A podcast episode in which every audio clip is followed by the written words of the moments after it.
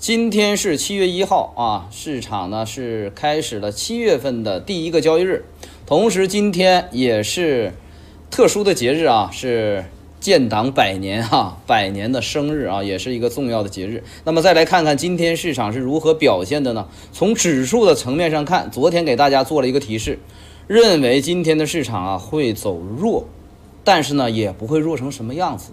毕竟嘛，特殊的节日。好，那我们来看一下今天市场是怎么表现的呢？通过表现，我们要推理出明天市场它又该如何表现。所以说，这就是我们梳理市场的重要的呃地方啊。来看一下，从今天市场大盘的三大指数上看，上证五零上涨了百分之一点零五。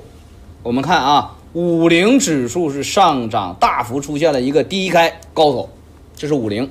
那么再看今天的沪深三百，几乎是一个平盘，早上开盘是高开，然后呢，连开盘果实也没有守住。虽然是呃上涨了百分之零点一啊，但是呢是收了一个假阴线嘛，算是一个阳线啊。为什么说呢？因为它的收盘价是高于昨天收盘价的，但是总的来看，跟五零去做对比，它明显是弱于五零的。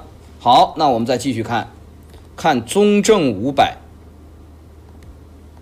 下跌百分之一点三四，中证五百前天就是大幅杀跌，昨天反拉一下，今天又再度大幅的杀跌，并且是放量下跌。那么三大指数我们做一个对比，五零表现好，沪深三百表现一般，最差的就是中证五百，中小盘今天是下跌的重灾区，所以说是在五零的力挺下。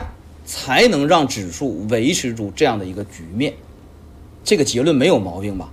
那好，我觉得五零今天去力挺市场是没有任何毛病的，日子特殊嘛，是吧？大家琢磨一下，就是这样啊。那么明天呢？后天呢？五零还会像今天这样有担当、有作为吗？或许不会。所以说，接下来明天是或后天啊，后天就是下周了啊，咱就说明天，明天星期五。五百指数，啊，可能还会有调整的空间。如果五零再没有作为的话，明天市场总总共来看，指数可能要有这种回落的可能啊。但是回落的空间不会太大，大家也无需过度恐慌。只是我们要心里有个数啊，就是这样一个情况。好，那指数呢，我们就聊到这里啊，也给大家解析明白了啊。希望呢，我们每个人解析指数的时候啊，都有自己的一个角度啊。相信大家也一样，也有自己的角度啊。我的角度呢，只是仅供参考。好，那我们再看一下今天市场的情绪面，涨停的家数现在是六十多家，看上去不少。下跌跌停的家数啊，今天是出现了将近三十家左右，二十七家跌停的，并且啊，二十厘米跌停的有两家。所以说今天的情绪啊，不怎么太好。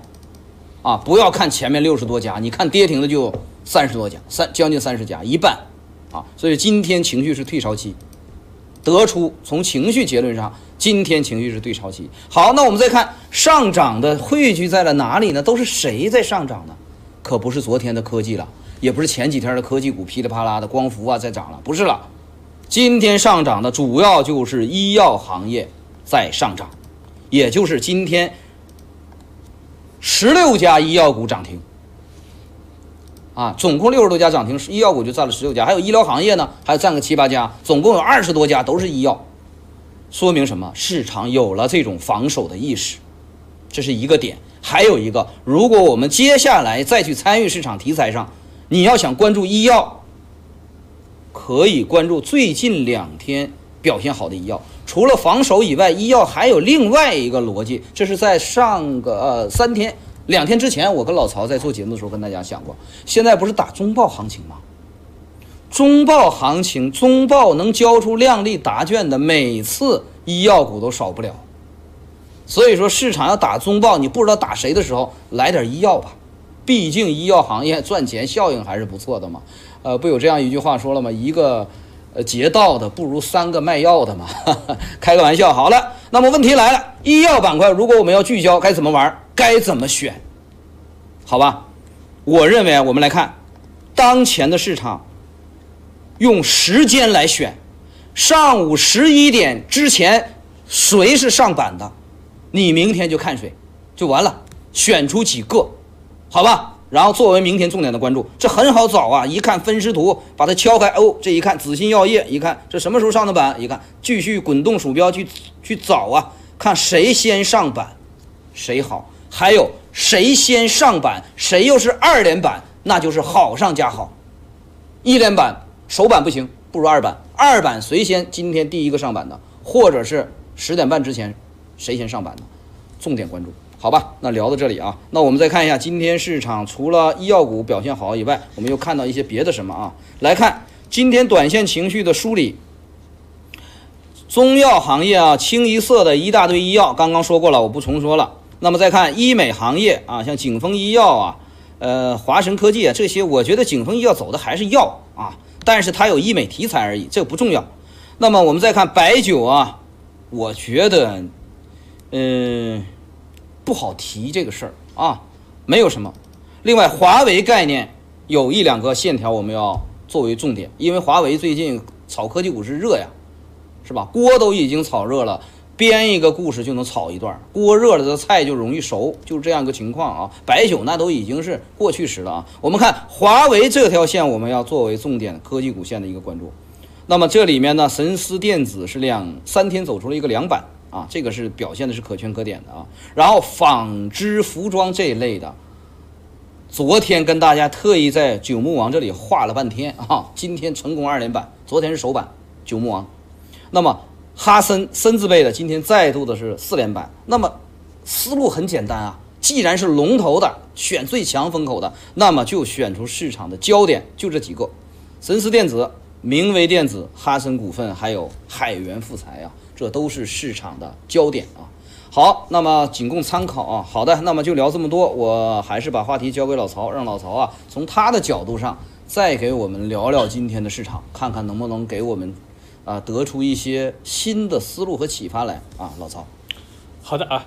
那么昨天呢，我们说了啊，大盘呢虽然是啊上涨了，但是有些隐患啊藏于其中啊。第一个呢是昨天的量呢略有萎缩。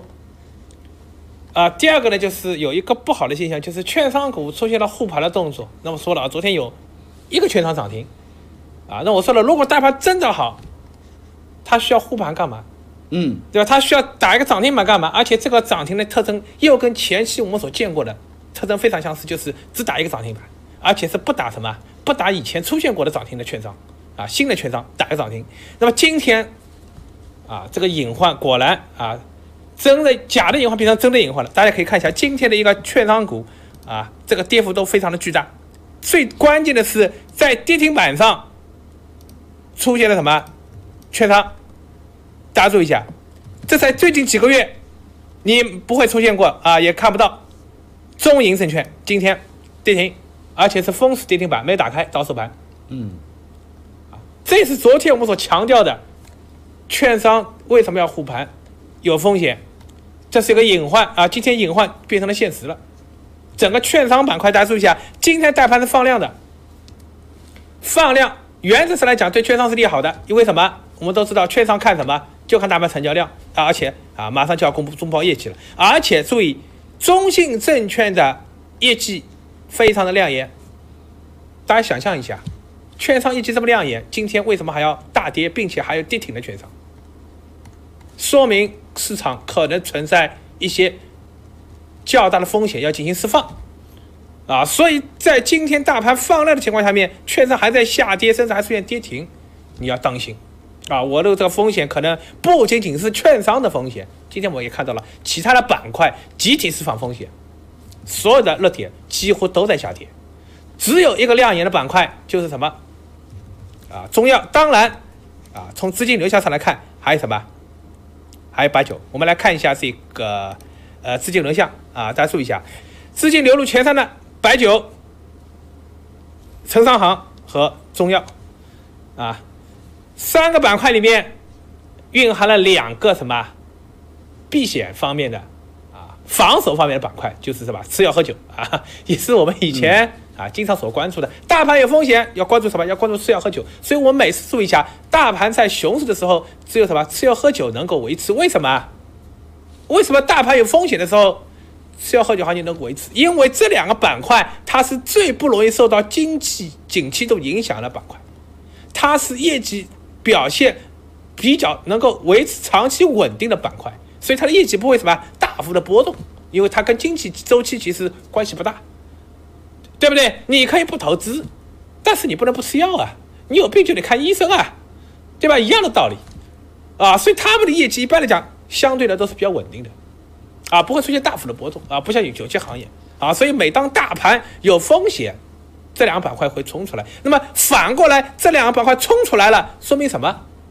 说明后面有风险了，你要注意了。就像前面一段时间啊，这个呃，大盘在啊春节之后有几个月的调整时间，大家可以发现表现最亮眼的板块是什么？白酒。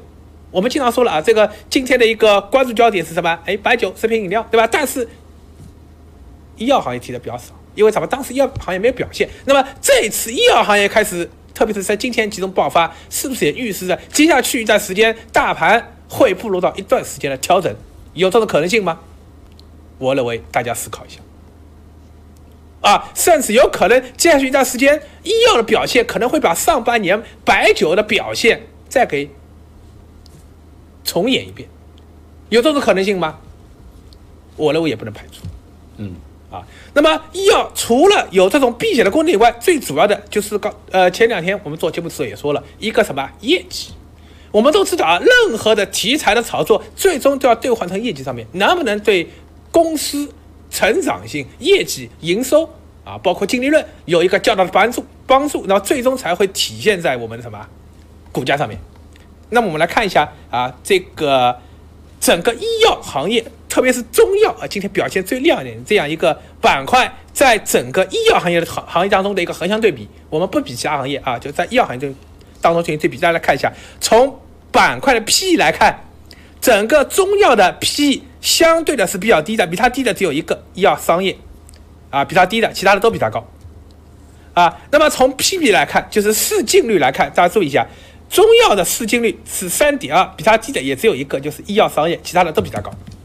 啊，说明中药不仅仅在业绩上面，在市净率、市盈率都是在整个医药行业当中偏中下的，也是估值的洼地。所以为什么今天把它挖出来了？嗯，因为什么？半年报要到了，业绩公布要到了。我们注意到今天有一个个股啊，乐景生物啊，也是算医药医美行业的啊，它的业绩是多，这上半年的业绩增加多少？同比增加了，注意是七百到八百倍。不是百分之七百到百分之八百，注意啊，是七百到八百倍净利润，说明什么？说明这个医药的景气度在提升。但是我们可以发现，今年上半年其实整个医药板表现板块的表现其实不亮眼，相对白酒来讲，其实表现很一般。那么现在它表现出来，要注意了，它可能要面临一个估值回归的问题，同时也预示着大盘可能有风险释放的问题。这是我们呢。啊，需要注意的。当然，啊，还有一个什么，也跟这个政策的利好可能有关系。就是六月三十号，大家注意一下，国家卫健委发布了一个关于这个啊综合中医药的这个改革啊，这个呢，呃，也等于说是在关键的时间点了一把中药的火。就像啊，我们前两天做节目也说的，化工板块业绩也很好，但是为什么化工没有崛起？缺关键的点火人。那么你看，药点火了，哈，是不是啊？因为什么？药业绩稳定。所以我们注意一下啊，有些业绩成长性比较好的行业板块，一旦有点火，它的表现可能就会非常亮，就就像今天的这个中药板块啊，所以这是呃我对今天盘面啊所表现出来的这样一个现象啊做了这样一个关注啊。那么我觉得后市这个呃中药和医药，特别是有成长性的，在半年表表现表现亮眼的，依然是值得关大家去继续关注。好的，嗯。好的，感谢老曹啊。从逻辑上来说呢，医药股从去年就是新冠疫情以来就开始炒，但是炒的医药股都是一些，呃，这个这个生物类的啊，嗯，比如说防病毒啊、生物制药啊，就是这类的啊。那把这些呢，就是估值炒得特别高。现在，那么是不是医药股趴在低下的开始有这种估值修复一下呢？就是这样子的啊，也也有这个逻辑啊。我们来看一下，从这里面就能够看得出来，你看。整个中药的是在医疗板块里，医药板块里面是这个这个这 P E 是最低的，你看是最低的，最低的啊，最重要。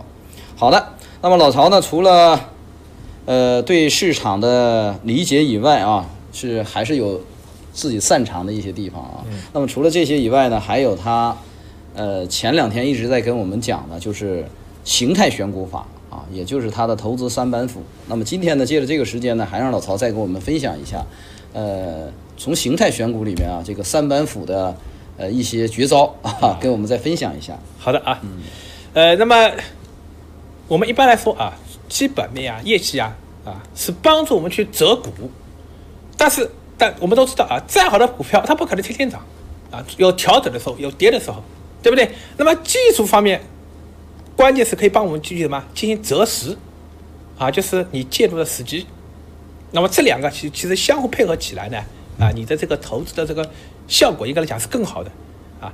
那么我的这个啊择时啊，就是融入到这个呃技术范畴里面呢，应该就算是啊投资三板斧这样一个理念啊。那么这个理念前面我就给讲大家讲过很多了。那么现在呢，我们重点去讲一下这个形态啊，就是什么样的形态？比如说一只啊基本面很好的股票，但它不涨，但是它某种形态它走出来以后，它就会连续的涨。那么这就是什么启动点，或者说爆发点。那么这种形态我们要关注啊。那么今天我们讲一个反转形态啊，反转形态呢，重点讲一其中的一种就是头肩底、头肩顶的反转。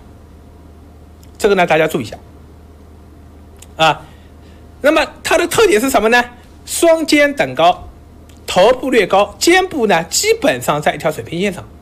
啊，但是呢，不一定啊，就是一定是一条水平线。啊，允许它什么？啊，不是水平线。比如说啊，我们举个例子啊，呃，比如说呃，以这样的一种形式出现的。啊，我画。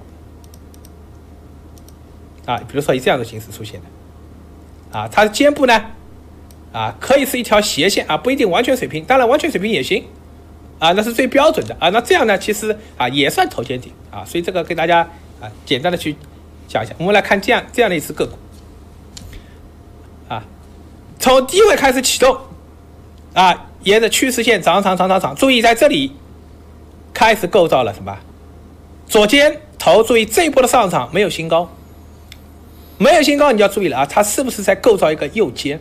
然后注意这一波的下杀跌破趋势线，同时注意这个点是颈线，破趋势线破颈线，说明什么？说明趋势反转了，对不对？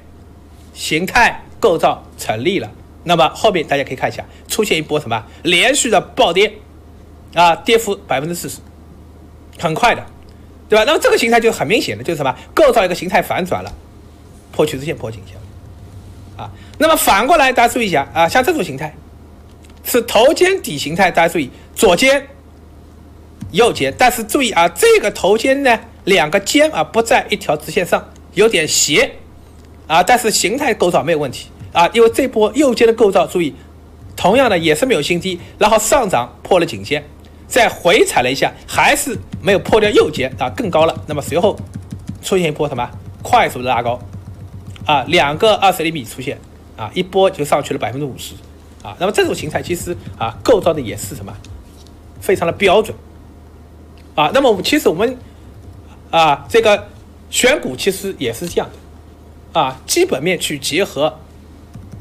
标的，技术面去结合时点，那么这样呢，你这个啊，不管是操作还是收益，都会相对来讲可能什么做得更好，啊，所以我们叫什么两方面去结合起来，啊，这就是我要讲的。好的，嗯，好的，感谢老曹啊，头肩顶和头肩底啊是比较经典的趋势反转反转信号啊，呃，那么它不是小反转，它是趋势反转。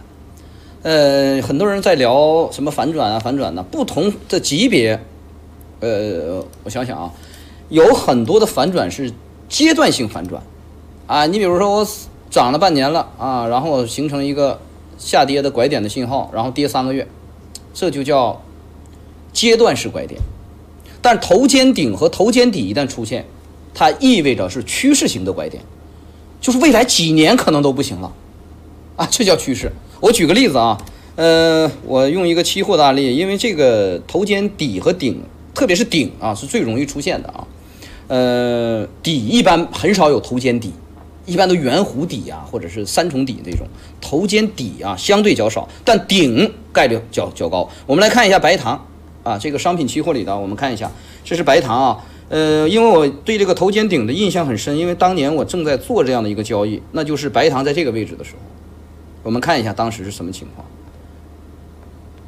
白糖就是标准的头肩顶，当时你看，我们再放大一下啊，你看，这就是标准的头肩顶，这是头，哎，左肩膀、右肩膀形成了以后，一旦摔破了颈线，白糖一直跌到现在，跌了有四年了，嗯，是吧？所以说我们在投资当中，一旦要出现头肩顶的时候，你不要慌，机会来了，做空啊，特别是商品期货，商品期货就有这样的一个优势。当你发现多头的行情走了几年，走完了，要进入到空头了，并且从结构上已经看出来了，你就做空，未来几年你就发大财了。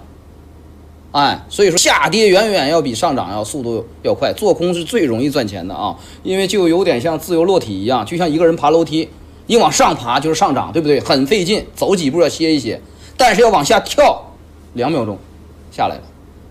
所以说做空是很来钱的，商品期货就有这样一个优势啊，不像股票，股票只能做涨啊。好，那我们来看一下吧，既然聊到了商品期货啊，还记得最近几天给大家分享的交易策略吧？那我们来看一下，一直都在提示大家煤炭做空的机会。那么，如果你看王侯点将三天，并且你按照三天老王这个思路啊，去这个这个这个执行的，那么这三天就给我们带来百分之六十六这样一个收益啊！这里有记录，你看六月二十八号告诉大家，煤炭啊，煤炭逢高做空的机会；二十九号煤炭做空的机会。三十号，也就是昨天煤炭做空的机会，这三天是天天下跌呀，而且是逢高做空，这个“逢”字还天天给你。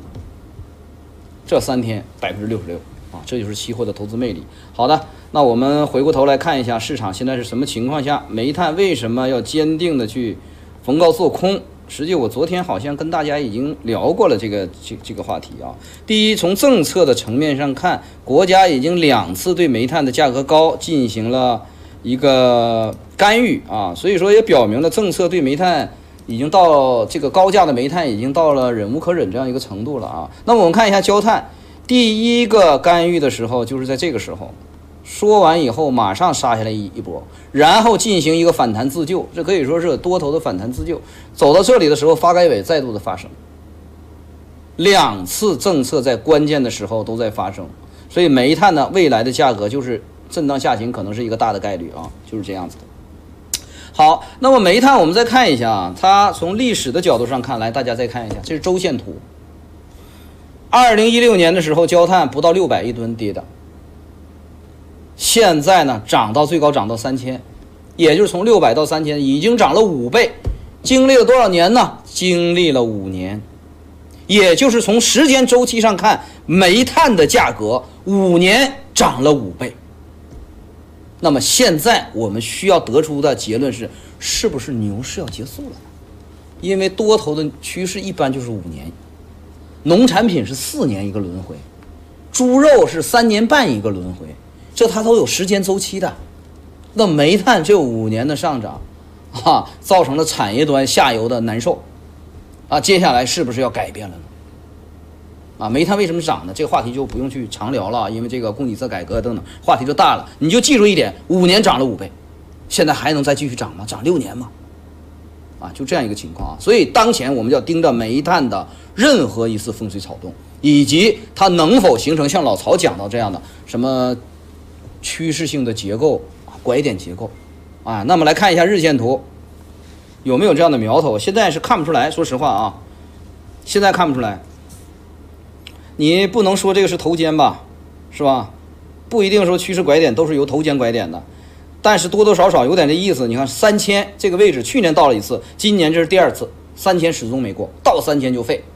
然后呢，左边你看两千八左右，这边也是两千八百多，当然不能算是标准的头肩啊，这是不算，只是我们来看它的重心正在慢慢的下移，MACD 在这里面形成一个死叉，所以接下来关于煤炭继续坚持逢高做空啊，而且它的价格呢本身就处在高位，所以说即使呢套住了，不小心套住了，扛一扛可能又过来了啊，因为它并不是低位的品种，你说都已经很便宜了，然后你再去做空，这就扯淡了，下方没有空间啊。啊，但煤炭呢，恰恰是不是这样子的啊？所以大家呢要动动心思，动动脑子。来，我们来看一下动力煤。动力煤是发电厂企业发电用的。动力煤的六十天均线的支撑就在这里啊。接下来是不是要突破六十天均线？如果突破六十天均线，在六十天均线下方站了一个星期左右的横盘整理啊，这六十天突破就坐实了。所以接下来那就更靠谱了啊。所以说，接下来三大煤炭：焦煤、动力煤，还有这个、这个、这个、这个焦炭啊，都要考虑以偏空这样的一个思路来对待。好了，那我们再看一下，今天除了煤炭下跌以外，其他的品种都是表现还是良好的啊。那我们看农产品板块，昨天跟大家提到的大豆。今天是一天是出现了一个大幅的上涨啊！昨天节目当中我还在这里说大豆大长腿收出来之后，这是明显的一个企稳信号啊！那继续呢，今天是往上涨上涨，但是从它的空间上来看，才上涨一天，显然是不够的啊！大豆呢，我们看此前它的行为习惯，要么不反弹，一反弹就四五天、五六天，是不是？啊都是几天。那么这一次以今天作为一个起点，或者是做起点的第二天来看。估计未免未来还有个几天啊，所以说呢，多头的可以再继续持有一下。好，那么再看一下今天市场涨幅最好的，除了大豆以外，那就是农产品里面的豆粕、豆粕和菜粕啊，这是菜粕，菜籽油榨油剩下的用来做饲料的叫菜粕。今天是一根阳线穿过了所有的压力，菜粕的压力区在这里。那么今天的一根阳线呢，完全吞破掉了。接下来进入到了逢低做多模式。什么叫逢低做多？一两天它往下跌一跌，跌个几十个点，那你就大胆去买入它，继续往上看啊。下一个要挑战的位置就是这里。所以说，那么思路很清晰啊。到了七月份，感觉有一股神秘的力量开始对农产品的炒作，感觉已经有了一点点初步动作。那么农产品能炒作的，也就是双粕。豆粕、菜粕、大豆、白糖、玉米，还有油脂，就这么几个，大家呢关注一下，好吧？做多啊，可能在这里面会出现。那么不是无脑式做多，而是踩着节奏感去做多，跌个一两天买入它，跌个一两天买入它，这是最好的啊。嗯，这就是节奏感。好，那么再看一下化工板块啊，今天的化工品甲醇，大家关注度最高的品种。昨天是冲破两千六失败，被打了一棍子啊！长长的上影线，它告诉我们两千六的上方抛盘的力量是很大的。那么，但是今天我们看到煤炭大幅杀跌，原油国际市场也在杀跌，但是你看甲醇杀跌的意愿并不是很强，这也说明什么呢？虽然上方两千六受到了打压，但是下方两千五的支撑依然很牢固。接下来我们的思路依然不改变，靠近两千五还是要考虑做多的，原有的做多头寸啊，可以适当的做一个减减仓，然后呢，中长期依然是持有多头头寸的，这是没有任何毛病的啊。所以说有的时候我们在看市场的时候，就是看你是中长期的思路还是短期的思路。有的时候老王要把这个进行一个区分，在跟你们讲解的时候，我说短期你该怎么看？短期就指一周之内。三五天，这都叫短期；三天之内都叫短期。长期怎么看啊？一个月以上，这叫长期，是吧？所以说，根据个人的投资行为习惯，哎，选择是长期还是短期，好吧？但是我个人更推荐一下，大家尽量做的偏长一点啊。好的，以上呢，关于期货呢，就给大家分享这么多。那么我们，呃，我们再来看一下，好。看一下今天市场的温度计啊，市场的温度计今天是降到了二十五。哎呦，这五十七、二十五，这一下就情绪就降下来了啊，很冷。好，那么对于综合的判断啊，对明天上证指数啊，大概率是震荡回落，这个概率较高，但是幅度不会太深啊。慢牛的行情依然在，不要一说回落你就害怕了 啊。我们是在抓一点点的小节奏感而已啊。另外呢，我们关注的方向呢，就是老曹刚刚跟我们分享到的中药的方向。同时呢，日内的短线的可以去关注一下 IC，也就是中证五百逢高做空的机会，股指期货啊，逢高做空的机会。今天这根大阴线不小，大阴线，明天稍微修复一下啊，还可以考虑这个逢高做空。好，那么商品期货方面，我们继续关注政策。指引下带来的短期机会，指的就是煤炭，煤炭逢高做空，农产品逢低做多。农产品是谁我也不说了，大家呢可以挨个去看一看，好吧？就那么几个啊，好吧？那今天的节目呢，我们就到这里啊，感谢老曹，也感谢大家，我们明天不见不散。